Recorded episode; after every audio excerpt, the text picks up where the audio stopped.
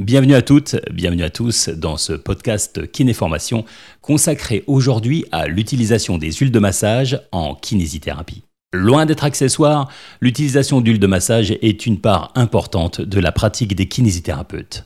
Science finalement complexe, cette catégorie de massage demande des connaissances préalables pour être bien réalisée. Qu'est-ce que les huiles de massage? Comme toutes les huiles, elles sont obtenues après pressage à froid de plantes ou de certaines parties de celles-ci en particulier les noyaux ou les graines, huile de sésame, huile de noyau d'abricot. Parfois confondues, il faut distinguer dans la pratique les huiles basiques des huiles essentielles. La principale différence est la concentration des substances actives, beaucoup plus forte dans les huiles essentielles.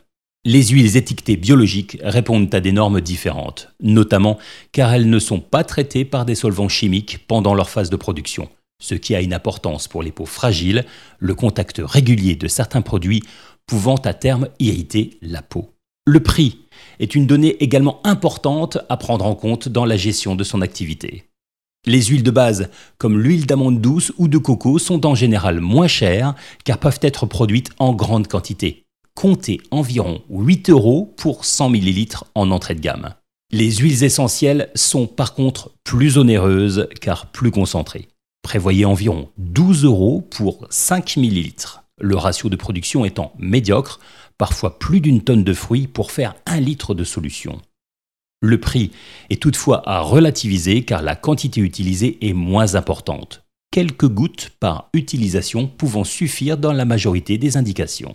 Quelles précautions à prendre dans l'utilisation des huiles de massage?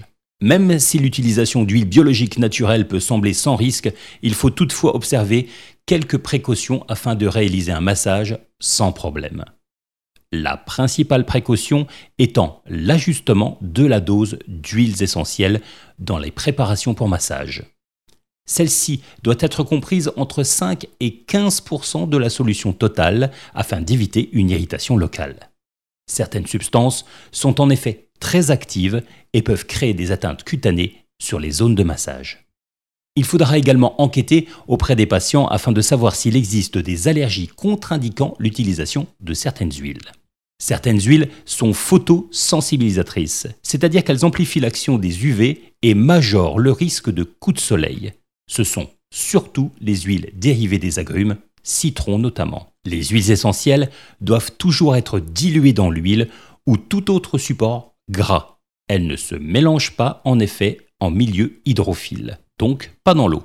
Conseil parfois ignoré à partager avec les patients souhaitant réaliser un automassage aux huiles. Enfin, les huiles essentielles sont à manier avec vigilance pour les femmes enceintes et pour les enfants. Il existe en effet un passage transcutané des substances actives favorisé par le massage et dont les effets peuvent être toxiques pour l'enfant ou le fœtus. Quelles sont les indications des massages aux huiles? La gamme d'huiles de massage et d'huiles essentielles est vaste et les propriétés de celles-ci sont souvent multiples. Nous vous présentons quelques huiles en les découpant par type d'utilisation. Cette liste est bien sûr non exhaustive. Il sera nécessaire de faire des recherches dans les cas d'utilisation plus spécifiques. Au niveau rhumatismal, afin de soulager les douleurs arthrosiques ou musculaires, il existe des huiles aux actions anti-inflammatoires huile de pépins de raisin, huile à base d'arnica, huile de millepertuis. Possède également des propriétés antalgiques générales. L'action chauffante de ces huiles est d'autant plus appréciée et complète l'effet antalgique. Au niveau circulatoire, certaines huiles peuvent accompagner l'effet drainant des manipulations et renforcer leur efficacité.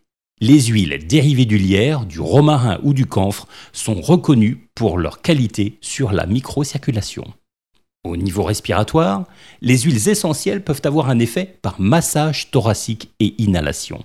Les dérivés d'arbres à ont un effet sur la sphère ORL et permettent de les libérer. L'eucalyptus liquéfie les sécrétions muqueuses afin d'améliorer l'expectoration et d'accélérer la guérison des bronchites, en complément évidemment de la kinésithérapie respiratoire adaptée. Pour en savoir plus, nous vous invitons à consulter notre formation aromathérapie en cabinet.